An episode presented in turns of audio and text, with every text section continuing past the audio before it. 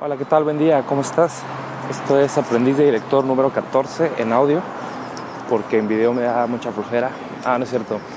Eh, estoy en audio porque ando caminando por la bella ciudad de Guadalajara. Voy a comprar algunas cosas que me pidieron. Me comprometí a llevar café al estudio, comprar algunos recuerdos y algo para desayunar. Espero que no haya mucho ruido aquí en la grabación, que me escuches bien.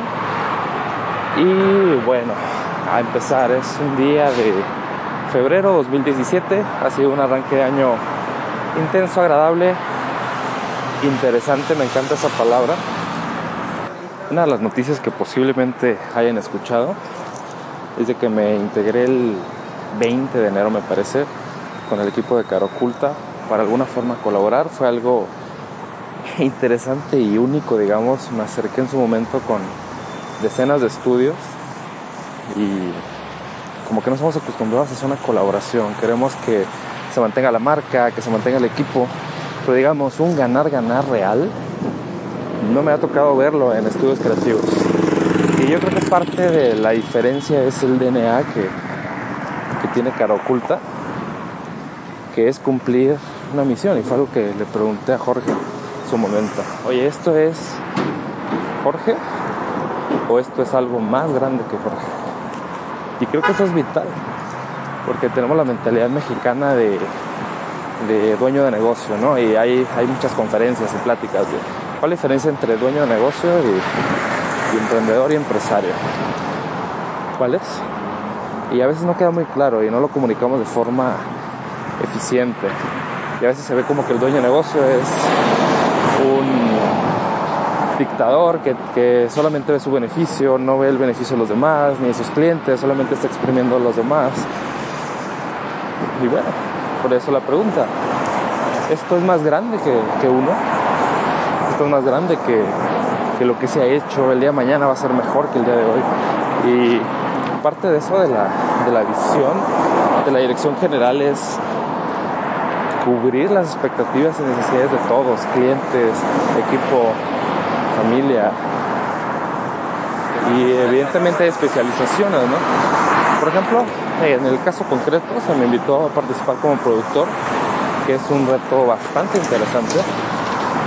Aunque el productor ejecutivo se centra en un par de aspectos, son increíblemente difíciles. Prácticamente el, el productor ejecutivo se encarga de balancear entre tiempos, dinero sentimientos. Es decir, las personas que dan esos resultados dentro de tiempo y dentro del presupuesto, o a veces que se acaba el tiempo y se acaba el dinero, pues la gente no se va a mantener muy contenta, pero es parte del reto. Eh, ayer en la, en la, plática de Hackers and Founders vimos de una persona que venía de, del desarrollo y se pasó a la administración. Comentaba eso, en lugar de ser un engrane, que mueve la maquinaria, yo soy el aceite que une a los engranes. Eh, me pareció muy interesante esa, esa visión, esa filosofía. Y bueno, es parte del reto, aprovechar los conocimientos que tenemos. El trato fueron tres meses de, digámoslo así, como prueba. Y de ahí ver qué sucede. Después de esos tres meses, el plan de colaboración sería por un año. Ver qué recursos se toman, ver qué nombre se pone, a las organizaciones y se abren organizaciones nuevas. Pero bueno, por lo pronto con lo que hay, que es Tamarindo en Chihuahua, Caroculta en Guadalajara. Tamarindo tiene un año como estudio, seis años como empresa de desarrollo. Caroculta tiene 13 años como estudio creativo. Creo que empezaron con cómics y no sé, no sé exactamente. De hecho, es parte de algo de lo que debería saber.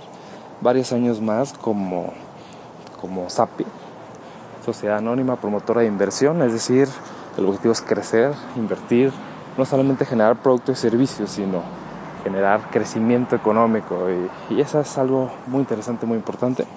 Por pronto ver lo que hay, que sigue y parte del trabajo muy fuerte mío estos días ha sido plantear una visión, es decir, aterrizar las expectativas de la dirección general en expectativas de cada área, lo platicamos, finanzas, personas, clientes y procesos.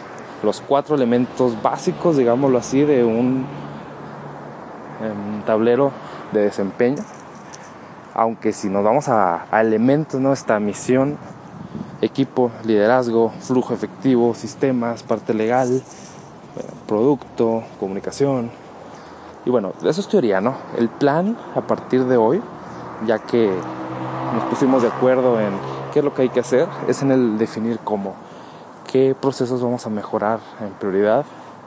Y eso es algo muy importante porque es darle profesionalismo a algo que se empieza empírico. Obviamente todos empezamos una carrera deportiva corriendo de niño tras un balón. Y lo platicamos también, hay organizaciones que se encuentran en su infancia, después pasan a la adolescencia, a la madurez, a la vejez. Y las organizaciones que tenemos están súper jóvenes. Hablamos de que estarían en infancia probablemente. Después pasa por una adolescencia, un noviazgo y, para arriba. Entonces, ahorita estamos nosotros en la época del noviazgo, ¿no? De, de ver si podemos trabajar juntos.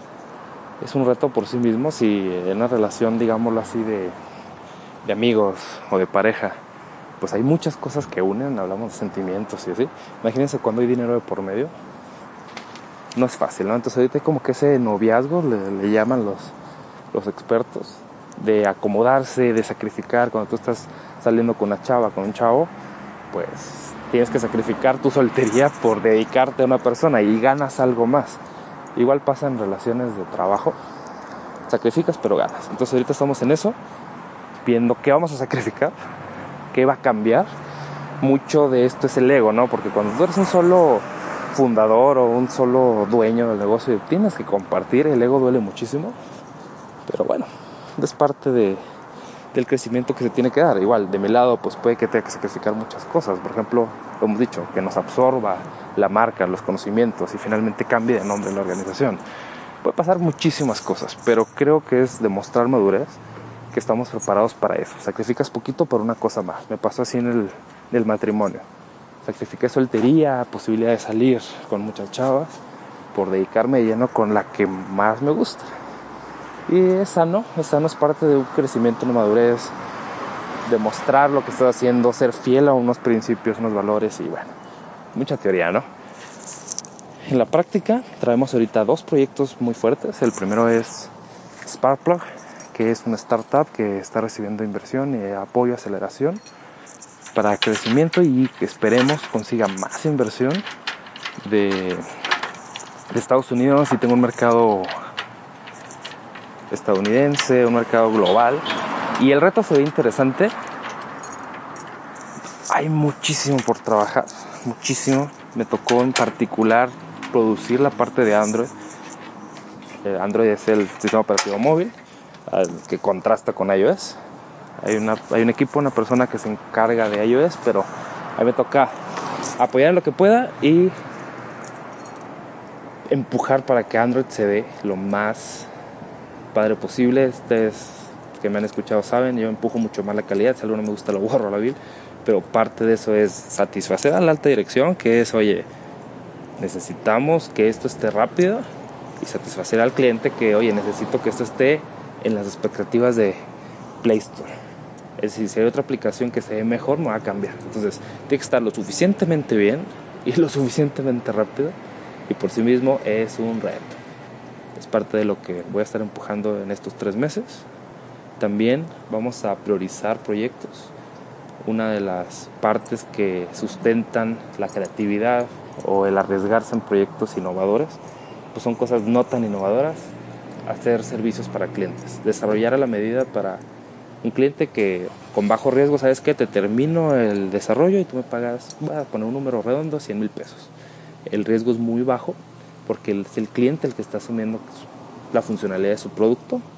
Sin embargo, no es tan sencillo, hay muchos procesos, son cosas aburridas, hay que estar dando seguimiento. Así lo hemos hecho allá en Chihuahua. En Chihuahua. la empresa aburrida de hacer desarrollo de software patrocina a las propuestas creativas. Así está bien. Sin embargo, sí tenemos que ser muy distintivos, ¿no? Las reglas que hay en innovación son muy distintas a atender a un cliente. Cuando un cliente tienes que ser muy orientado a las expectativas y en creación tú eres el responsable, tú de llevar cosas al mercado y que ya sea otra empresa, un, bueno, un conjunto de empresas o muchísimos millones de usuarios estén satisfechos con ellos. Pero tú tienes una libertad creativa distinta. Cambio, cuando tú satisfaces a una empresa que te paga una cantidad alta de dinero, tienes que dejarlo contento. Y a veces son dos cosas distintas, ¿no? Que esa es otra. A veces no sabemos transportar las necesidades del cliente en productos que le ayuden. Y eso es un reto por sí mismo. A veces llega un cliente, oye, creo que necesito esto. Y nosotros hacemos nada más lo que el cliente necesita. Hablamos de, estamos bajando, digamos, al nivel de freelance, ¿no? Donde somos los, los que estamos al servicio del cliente, ¿no? Pero es muy importante también escuchar más allá de lo que el cliente pide, sino a lo que el cliente necesita lo que le va a resolver el problema. Y a veces no lo sabemos hacer. Ni sabemos entender eso, ni sabemos crear una solución que resuelva un problema realmente doloroso. Y voy a ser un poco majadero, pero eso me transformó mucho. Nos dijeron en un seminario, no hagas cosas que mejoren procesos. Eso va y viene. Puedes mejorar un proceso contratando más gente, haciendo un Excel donde se registran las cosas. O sea, mejorar procesos es relativamente sencillo. Para empresas pequeñas principalmente lo importante es crecer las ventas. Porque viendo más dinero puede haber más inversión, puede haber más cosas. Pero mejorando un proceso que no genera un ahorro, que no genera ventas, que no genera un incremento, es muy difícil justificarlo. Y hay otra filosofía que es cómo te distingues de otras organizaciones sabiendo resolver problemas bien cabrones en México cabrón es un término para decir algo muy difícil. Es decir, eres, eres especialista, eres la única persona en todo el país o en toda Latinoamérica que sabe resolver este problema muy particular.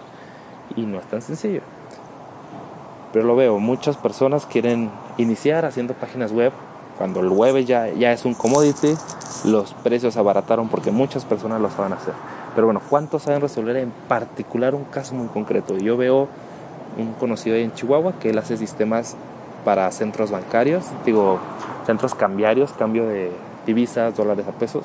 Y él es el especialista en eso. Nada más hace eso. Y eso hace que se incremente el valor de sus productos. Si hiciera un sistema contable para facturación cuando ya hay miles en el país, el valor de lo que está haciendo disminuye, sinceramente. Y parte es encontrar eso. Ayer estamos platicando para Sparkplug qué lo hace único, qué hay, qué no hay.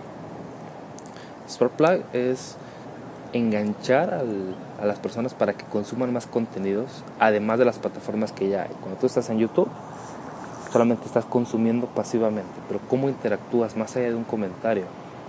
Y hay muchas propuestas. Puedes hacer una apuesta, puedes una rifa, puedes una, una eh, encuesta de, de, oye, ¿quién va a pasar la siguiente ronda? Y la gente que pique, que interactúe y sobre todo lo volvemos a lo mismo, se tiene que orientar a, generar mejores resultados. Si la gente se engancha más, posiblemente consuma más publicidad, posiblemente sea más leal a la marca, posiblemente compre el producto anunciado ahí. Y es parte de lo que hay que medir. Ayer en Hackers and Founders fui a, a la parte de networking donde conocí a muchas personas muy interesantes y en eso me tocó eh, platicar con Guillermo de Fanbot cuando lo vi es algo muy interesante, no te lo sé decir exactamente cuál es la iteración actual, en lo que yo me quedé es de que haciendo cierta interacción, por ejemplo dando un like en Facebook o share o algo, una acción social, te daba una promoción, un descuento que era random y eso hacía que prefirieras hacer la acción constantemente para estar recibiendo esas recompensas. ¿Suena bien? Lo que yo vi ayer es que el, grupo de, fundadores tiene problemas en dos cosas, de comunicar el beneficio al cliente y en comunicar por qué es interesante trabajar contigo. Estaban reclutando y pues hice preguntas un poco incómodas o molestas tal vez, pero ya ven que me encanta, que es, bueno, ¿por qué yo o un desarrollador con las habilidades que me estás pidiendo me iría a trabajar contigo? Y no lo saben aterrizar, porque es, bueno, es que vamos a cambiar el mundo, a decir algo así. Pero bueno, aterrízamelo, pónmelo, sé hábil en comunicar eso. Y no fue sencillo, ¿no? Y es algo que veo que pasa, ¿no? O sea, ¿por qué yo, cliente, te voy a comprar a ti, empresa? ¿Por qué yo voy a trabajar contigo? Y hay muchas opiniones, hay muchas versiones. Hay gente que es muy buena para atraer gente al equipo, pero no para mantenerla sustentable, ¿no? O sea, que se mantenga esta persona durante mucho tiempo. O al revés. Al revés, hay gente que no lo sabe traer. Pero una vez que está dentro la mueve con una pasión y, y hay gente que se hace muy leal por muchos años. Y sobre todo más allá del, del producto, que nos lo han dicho mil veces, no te enamores del producto, mucho menos te enamores de la idea. Enamórate del problema. Tampoco de la solución, que es el producto. Es decir, enamórate de resolver problemas, de identificar qué problemas hay dentro de la organización, hacia afuera, en otros países.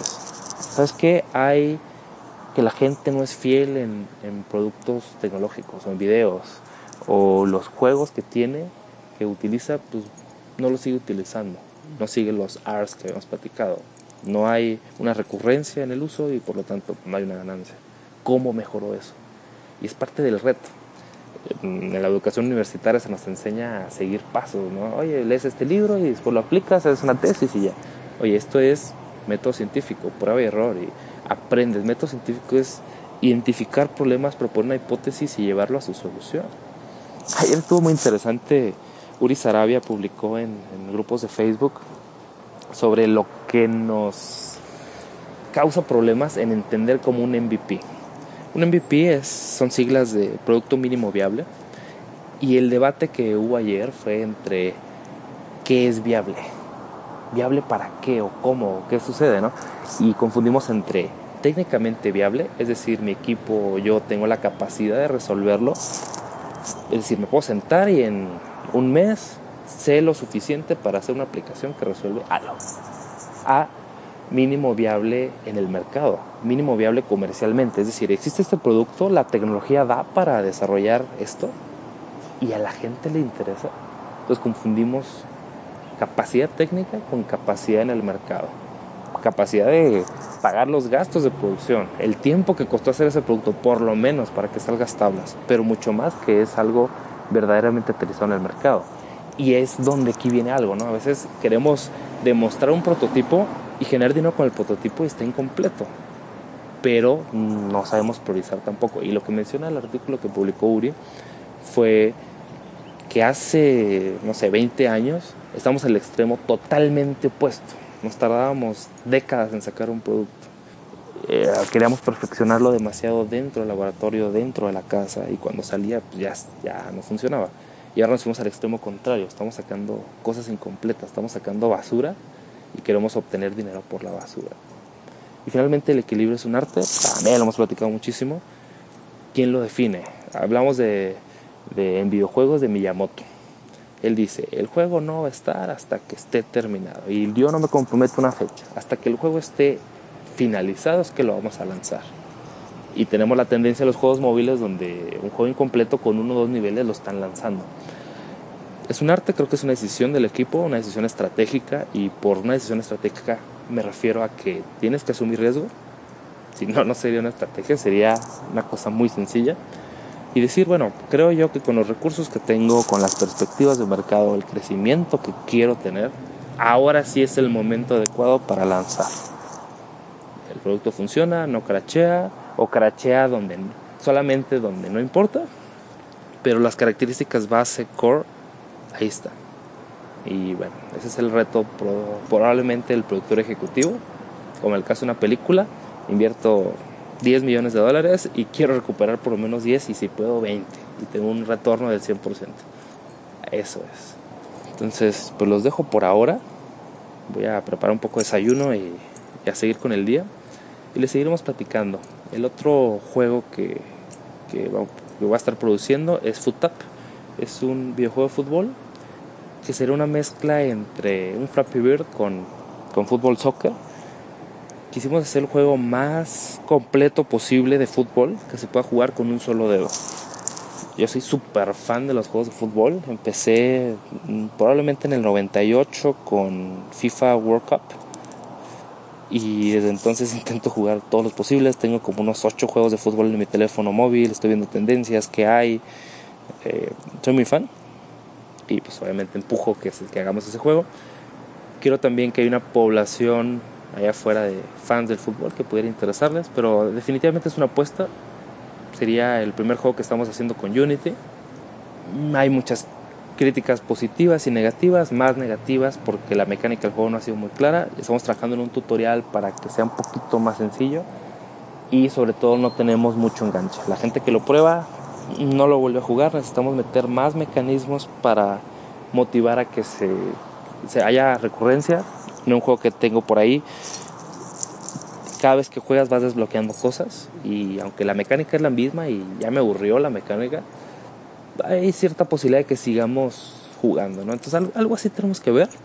Por lo pronto trabajamos en el, en el engine, es decir, la, el motor de física, digámoslo así, de, de la pelota, los rebotes, los jugadores. Eso lo hicimos desde cero. Digamos, simulamos un 3D con, con gráficos 2D. Les recomiendo mucho que lo vean. Por lo pronto ahorita está en Android. Nada más pónganle FootTap algo importante es de que lo queremos hacer en convenio con Cara Oculta. No sé cuáles van a ser las condiciones del deal. De hecho, me gustaría platicar en un siguiente episodio de eso, de, de cómo dos estudios unen propiedad intelectual y unen tratos y, y ventas, etcétera. También estuvimos viendo que aquí en Cara Oculta se, se hizo una coproducción, digámoslo, digámoslo, con Inspector Geek, con el juego de Trigger Runners. Y me tocó ver cosas básicas, cómo lo han hecho ellos y obviamente hay, hay discusión, oye, pues que yo quería esto y otra cosa. Y es la parte aburrida, ¿no? De, de lo divertido. Es muy curioso, ¿no? Un estudio de videojuegos necesita una parte de administración, necesita una parte de recursos humanos. Depende del tamaño, principalmente, son tres personas, tal vez no, pero una organización que ya tiene 10 personas, que está legalmente registrada ante ante el SAT en México, es decir, pago, pago de impuestos, etcétera, porque una estructura administrativa intensa. En la reunión pasada de Hackers and Founders, también aquí en Guadalajara, vimos que hay tres puntos que toda organización debe tener: ventas, administración y operaciones. En nuestro videojuegos, operaciones es crear el juego, mantenerlo en las plataformas, cuando se cae, levantarlo, estarlo actualizando la parte de administración es pagar a la gente, recibir pagos en tiendas, pagar impuestos, hacer cosas que a veces ni te imaginas, organizar eventos, que te llega una multa o te llega o te cortan el agua, esa es administración. Y la parte de ventas es empujar y promover el, los contenidos que tú tienes, los servicios que tú ofreces. Y es así muy básico igual, teoría súper básica y la práctica es un reto por sí mismo, porque vas a tener tres perfiles, tres orientaciones. Generalmente el que desarrolla el producto le vale gorro el mercado. Generalmente, o sea, estoy exagerando. A mí me pasaba mucho así, ¿no? En organizaciones donde trabajé anteriormente, la parte de servicio al cliente, pues no le importaban las ventas. Digamos, oye, ya tengo mi base de clientes, voy a atenderlas. Oye, pero nuevos clientes son nuevos retos y son cambiar los procesos que ya tienes, es innovar y... no quiero repetir mucho pero es un reto por sí mismo y a veces queremos hacerlo todos solos, ¿no? Oye, yo quiero vender y también quiero programar y quiero pagar impuestos. Y creo que una organización de un tamaño decente a fuerzas necesita trabajar en equipo. Y si te metes a los círculos de emprendedores y todo eso, pues la filosofía de eres un empleado, eres un autoempleado, eres un empresario o eres un inversionista. Y yo me quedo mucho con autoempleado y empresario, ¿no? Dicen que el autoempleado es aquel que si él no se levanta de la cama, el negocio no genera.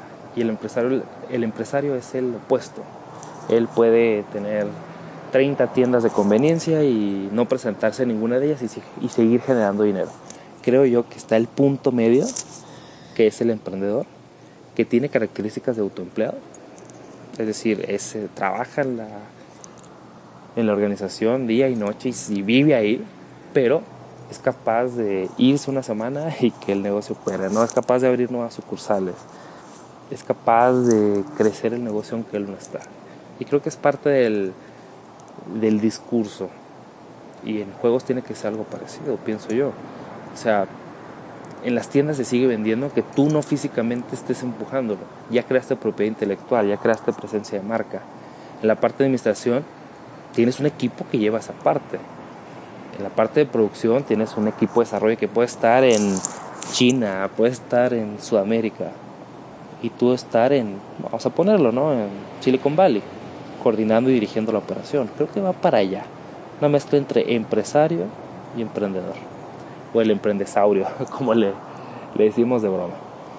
Y es complejo también lo platiqué en otro video, pero me gusta mucho retomarlo. En los grupos de desarrolladores de videojuegos, eh, indie chat en Facebook, hay, muchísimos. Una vez hubo ese debate, ¿no? Oye, ¿qué empuja a los estudios? Y prácticamente lo resumieron en dos. Lo que lo empuja es o la parte creativa, el demostrar, sabes que podemos hacer esto, pero como no hay dinero lo hago de un hobby, un hobby profesional, una cosa así. O la otra es movido por el mercado. Y desafortunadamente cuando te mueves por el mercado haces los juegos que el mercado quiere, no el que tú quieres. Pero volvemos a lo que platiqué hace unos minutos. Estás rompiendo con ese ego y eres capaz de entregarle sonrisas a la gente. Y también te pagan. Pues creo que ese equilibrio pudiera funcionar. No nada más hacer mi producto maravilloso, perfecto, con gráficos ideales, pero que a nadie le gusta, o que a un segmento muy pequeño del mercado le gusta. Parte del cine es eso, ¿no? Igual, una película de Hollywood no le va a gustar a todos, o hay películas que truenan o que tienen los tomates verdes en Rotten Tomatoes. Entonces hubo cierta libertad creativa, pero también hubo una producción y bueno, ya estoy dando muchas vueltas. Para cerrar y para concluir, me da muchísimo gusto estar involucrado en, en este estudio, empresa, startup, all in one. Parte de lo que vamos a estar trabajando, darle presencia de marca, que la gente identifique bien qué es les platico que en el hub de emprendimiento que tenemos en Chihuahua tomamos la decisión de ser muy lean, empezar de abajo hacia arriba y desafortunadamente se quedaron con la impresión que ya no tenemos, con la impresión de cuando empezamos hace tres años, un edificio polvoriento, incompleto. Y ya cuando entra la gente dice, wow, hay otra filosofía y hay otra, otra forma de trabajar, pero desafortunadamente el edificio por fuera sigue estando bien gacho se ve mal, está, está ubicado en el mismo punto, en una posición estratégica para unas cosas y fea para otras. Entonces lo mismo pasa en todas las organizaciones. La gente se queda con impresiones, con la primera impresión que no se olvida, eso sucede. Parte de la estrategia del área de mercadotecnia no es nada más, digamos, vender, oye, te ofrezco estos servicios, porque si se quedaron con la impresión equivocada, vas a tardar mucho en cambiarla, ¿no? Como el caso de, relaciones personales. Llegas un día borracho y al día siguiente llegas de traje. ¿Con qué impresión se van a quedar? Pues cuando te vieron borracho. Y cuesta trabajo y hay que pulir y dedicarle esfuerzo a borrar esos errores del pasado si tú quieres, esas malas prácticas, etc. Y, y no se trata tanto de apariencia, sino es comunicar de forma eficiente quién eres, quién eres ahora, cuál es la nueva estructura. Y yo siempre lo he dicho, cuando hay un cambio de administración, no te avergüences de ello. Pon un letrero, nueva administración, mejorada la administración, nueva dirección, nuevas prácticas. Porque estás diciendo, oye, aprendí de mis errores. Y también, ¿no? Así, oye, tengo muchísimos errores, soy una persona casi, casi fracasada y que no se te vea como el que cometió errores y no aprendió nada, sino, oye, sí hemos hecho un montón de errores, pero eso no es lo importante. Lo importante es quién soy hoy, quién somos hoy, dónde estamos, dónde partimos y qué onda, ¿no? Bueno, los dejo para preparar desayuno y continuar con el día. Espero que te haya gustado. Recuerda que puedes encontrar más información, videos y un montón de cosas en eapl.mx. De hecho, ayer en Hackers and Founders, en lugar de ponerme el nombre, puse eso, http diagonal, diagonal, eapl.mx. Y mucha gente le tomó foto. Posiblemente funcione bien. De hecho, necesito implementar un contador de visitas nada más por vanidad pero lo importante es la acción. Ojalá muchas personas de ahí se contacten, las contacte yo y válgame. Ojalá salgan cosas muy padres. Por lo pronto, a lo que venía en este viaje se logró, me da mucho gusto, estoy muy contento, muy motivado. Soy alguien que le motivan los retos y el reto se viene bien fuerte, pero estoy muy contento. Entonces, a lo que sigue. Esperemos en el siguiente platicarles mucho más cosas motivarlos ustedes a que empiecen, si ya empezaron, motivarlos a que no se rindan y si se rindieron, motivarlos a que lo hagan otra vez. Eh, recuerden que estamos trabajando en dos productos, que es Sparkplug, ver videos con interacción, videojuegos y que se enganchen en los contenidos que tenemos. Lo vamos a lanzar en próximas semanas, les voy a avisar. Juego de fútbol, si te gusta. Y por lo pronto, bájenlos, úsenlos, disfrútenlos, retroalimentenos. Y son bien gachos ustedes porque ya no han puesto comentarios en estos eh, videos que grabo, o audios también en este caso, entonces por lo menos dame un triste like. no, no te creas, no, no rogarte, sino si te gusta, compártelo con otros amigos. Yo creo que eso es lo más importante, que esto llegue a más personas.